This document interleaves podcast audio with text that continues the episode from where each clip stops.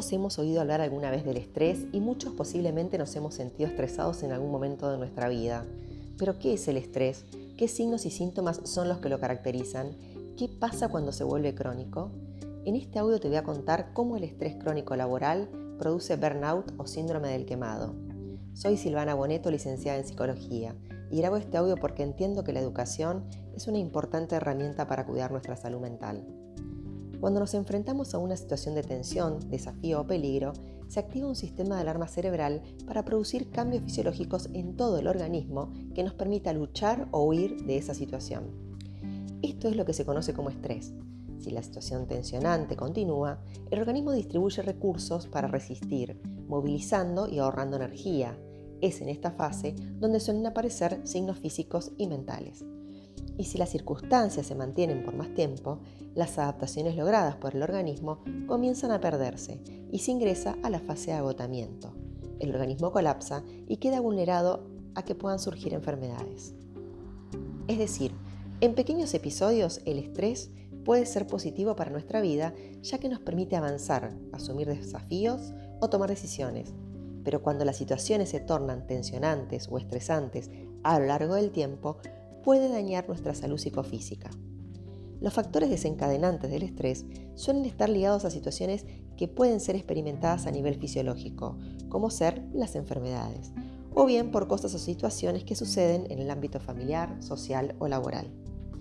Respecto a este último, se conoce como estrés laboral al conjunto de reacciones nocivas, tanto emocionales como físicas, que se producen cuando las exigencias superan los recursos, las capacidades o necesidades del trabajador, el estrés laboral crónico produce lo que se conoce como burnout o síndrome del quemado.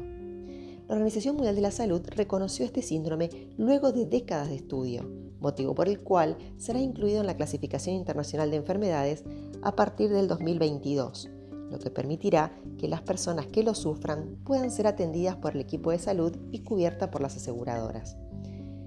El burnout se caracteriza por un estado de agotamiento emocional, cansancio mental como dificultades de concentración, escasa creatividad y falta de energía en general. Sentimientos de frustración, irritabilidad, desgano y aversión a las actividades y al entorno laboral. Se suele acompañar de síntomas físicos, como tensión muscular, cefaleas, mareos, alteraciones cardiológicas y digestivas, malestar en el sueño y en la respuesta sexual. Es un estado de alienación, de adormecimiento emocional mezclado con una sensación de ineficacia, provocando una pérdida de la comunicación y debilitamiento eh, del desempeño tanto en el ámbito laboral como familiar. Si bien este síndrome puede afectar a cualquier persona, suele presentarse con mayor frecuencia en aquellos puestos de trabajo relacionados con atención a otras personas, como el personal de la salud y de la educación, las fuerzas de seguridad o personas que trabajan en atención al cliente. El tratamiento de este síndrome va a requerir de una terapia psicológica que permite identificar las causas del estrés y encontrar las estrategias para enfrentarlas. Pero también debería complementarse con ciertas medidas que permitan aliviarlo.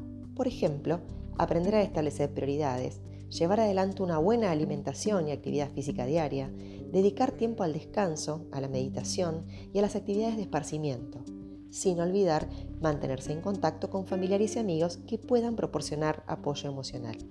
Si el burnout o síndrome del quemado no recibe un tratamiento adecuado, el riesgo de padecer de enfermedades físicas y emocionales más graves en el futuro aumenta. Tened en cuenta que el estrés es inevitable y contrarrestarlo es fundamental.